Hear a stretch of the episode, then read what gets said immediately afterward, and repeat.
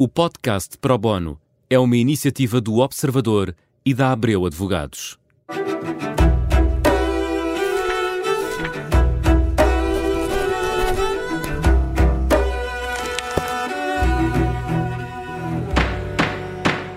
As regras do IRS jovem vão mudar em 2024 pela quarta vez em cinco anos. Foi o primeiro-ministro que anunciou as alterações na Academia Socialista e este vai ser o tema do Promono de hoje com a advogada Maria Inês Assis, a quem desde já agradeço ter aceitado o nosso convite.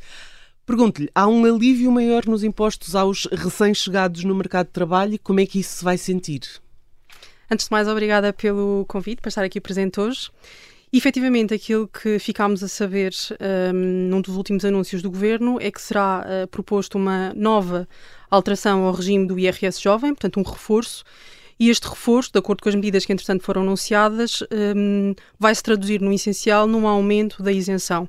Nós teremos uma isenção total no primeiro ano de trabalho, uma isenção um, de cerca de 75% no segundo ano de trabalho, terceiro e quarto ano 50% de isenção de IRS e no último ano, portanto no quinto ano, será uma isenção de 25%. Um, a diferença aqui são os 100% de isenção no primeiro ano de trabalho? Não só no primeiro ano de trabalho, como no segundo. Um, e, na, na, verdade, há uma isenção uh, muito mais significativa neste novo regime, porque o regime que nós temos atualmente começa numa isenção de 50% e vai até 20%. Portanto, em qualquer um dos anos, globalmente, o que nós conseguimos verificar é que de facto vai haver uma redução daquilo que será a, a, carga fiscal. Portanto, se fizermos qualquer tipo de simulação, o que se vê é que no global dos 5 anos, em teoria, os jovens terão de facto uma redução da, da carga fiscal em sede de IRS. É preciso agora perceber exatamente como é que isto vai ser implementado, porque o regime que nós temos hoje do IRS jovem o que prevê é que, tudo bem, existem estas isenções, mas há limites à isenção que pode ser aplicada por ano.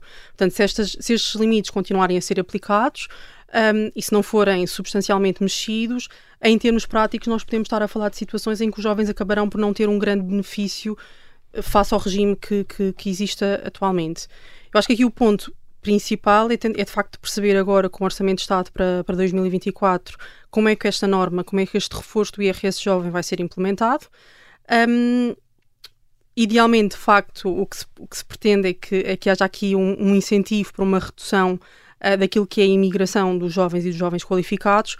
Esta medida sendo uma medida positiva, e eu acho que é uma, uma medida que tem aqui algum cunho de esperança, no sentido de tentar reverter este, este movimento, a verdade é que não resolve o problema base, não é? Porque o problema base continua a ser uma economia, a economia portuguesa muito pouco competitiva e no final do dia salários brutos muito baixos. E, e de facto não vai ser uh, exclusivamente esta, esta medida que vai, vai atrair os jovens e vai fazer com que os jovens não se mudem uh, de Portugal para o estrangeiro, porque quando um jovem trabalhador, um, um, jovem licenciado hoje termina o curso, ao contrário do que acontecia há uns anos em que de facto o, o jovem olhava exclusivamente ou maioritariamente para o mercado de trabalho nacional, hoje não há fronteiras, temos um mundo global e portanto o mercado de trabalho português comparativamente com o mercado do Reino Unido, da Holanda, do Luxemburgo, dos Estados Unidos, não é competitivo e, portanto, perde. Uh, e perde porque os salários são necessariamente mais altos. Portanto, não acho que seja esta medida que vá no fundo, fazer aqui a, a, a, diferença. Qual é, qual é o universo para este IRS jovem? Estamos a falar de jovens eh, de que idades? Portanto, este, este programa do IRS, IRS Jovem aplica-se a jovens entre os 18 e os 26 anos, um, sendo que se o jovem em concreto. Tem que ter o ensino secundário completo, então sim, depois há uma série de regras. Há uma é? série de regras, sim. Portanto, a idade a base é 18 uh, aos 26 anos. Que depois vai acabar por ser. Uh, vai acabar nos 34, não nos uh, 31? Em termos práticos, o regime aplica-se, portanto, a jovens de 18 a 26 anos. O regime aplica-se por 5 anos, sendo que não têm de ser, esses 5 anos não têm de ser usados de forma consecutiva ah. e, portanto, podem ser aplicados até esse jovem por fazer 35 anos de idade. Ok? Um, outros requisitos que têm de ser cumpridos é este jovem tem de ser um jovem que já não é dependente, portanto, já não vai entregar a sua declaração de IRS conjuntamente com o seu agregado familiar.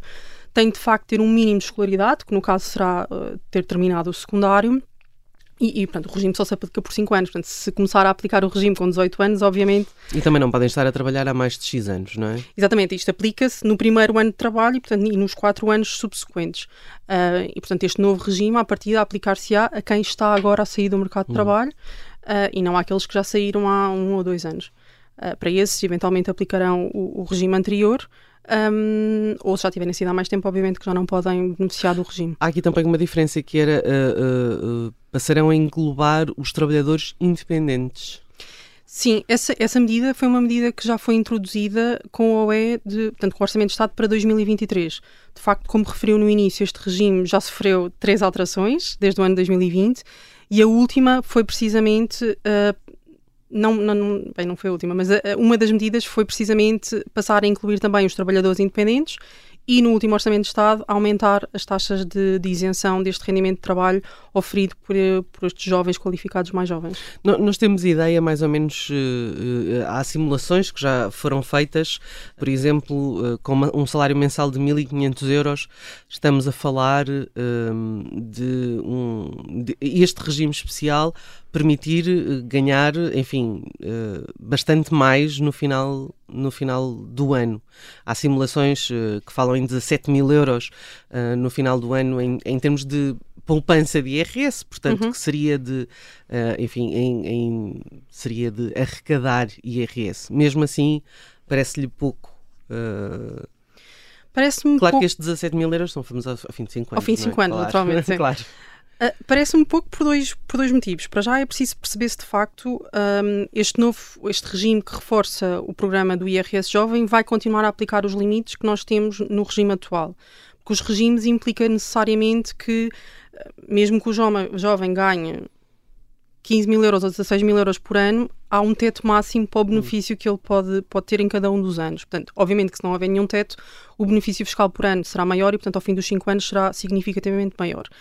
Depois, uma vez mais, o ponto é a remuneração base, o, o, o rendimento bruto, é um rendimento muito baixo e, portanto, se ao longo dos 5 anos à medida que a isenção de IRS for reduzindo, nós não tivermos um aumento proporcional do rendimento bruto, no final o que vai acontecer é que eu posso ter uma situação de um jovem trabalhador que começa a ganhar no primeiro ano com isenção total, o, salário bruto é exatamente igual ao salário líquido, ao fim dos 5 anos está a ganhar muito menos do que no primeiro ano. Portanto, obviamente que isto a longo prazo não é atrativo para um jovem. E, portanto, sobretudo quando um jovem eventualmente pensa, ok, eu vou poder trabalhar em Portugal, eu vou olhar para um mercado estrangeiro em que tenho a oportunidade de crescer, os salários bases são mais altos, eventualmente a taxa de tributação também é mais baixa. Qual será a razão para eu ficar em Portugal para ter apenas este benefício? Provavelmente, se calhar, ao fim dos 5 anos, vou estar a ganhar ligeiramente menos do que aquilo que ganhava até no primeiro ano e vou ter depois, eventualmente, ingressar e, de facto, olhar, começar a olhar por outras geografias e outros mercados de trabalho quando já investi algum tempo na minha carreira profissional. Acho que tudo isto, todos estes fatores conjugados, uh, fazem com que, de facto, este regime, sendo benéfico, obviamente, eu acho que tem de ser sempre tudo visto de forma muito positiva, trazendo aqui alguma esperança. Até porque há uma, enfim, há, há, um, há, uma, há um grupo de jovens que não têm, digamos, acesso ao mercado uh, internacional. Pelas suas qualificações, não são, digamos, aqueles que mais procuram o mercado internacional, mas, enfim, há jovens que procuram só o mercado interno. Sim. Para esses pode, Para ser, esses benéfico. pode ser benéfico, sim. sim. Uh, uh, há retenção na fonte?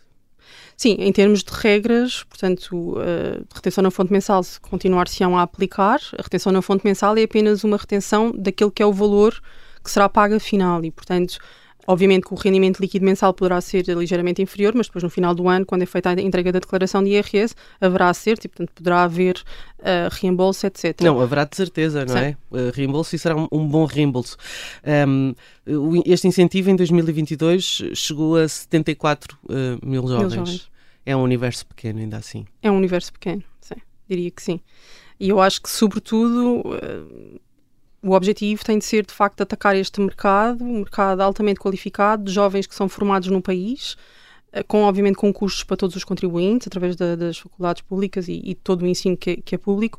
E, portanto, eu acho que o objetivo, de facto, tem de ser atrair e criar condições para que estas pessoas possam estabelecer em Portugal, mas possam se estabelecer em Portugal e, no fundo, constituir família e, e criar as suas carreiras profissionais com condições, até porque só isso é que vai permitir de facto um, um crescimento sustentável para o país. Nós não poder, na minha opinião, não poderemos continuar este caminho, porque de facto isto vai ter repercussões uh, mais à frente.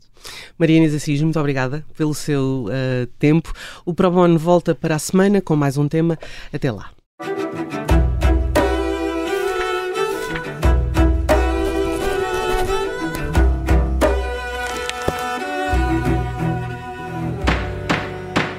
O podcast Pro Bono é uma iniciativa do Observador e da Abreu Advogados.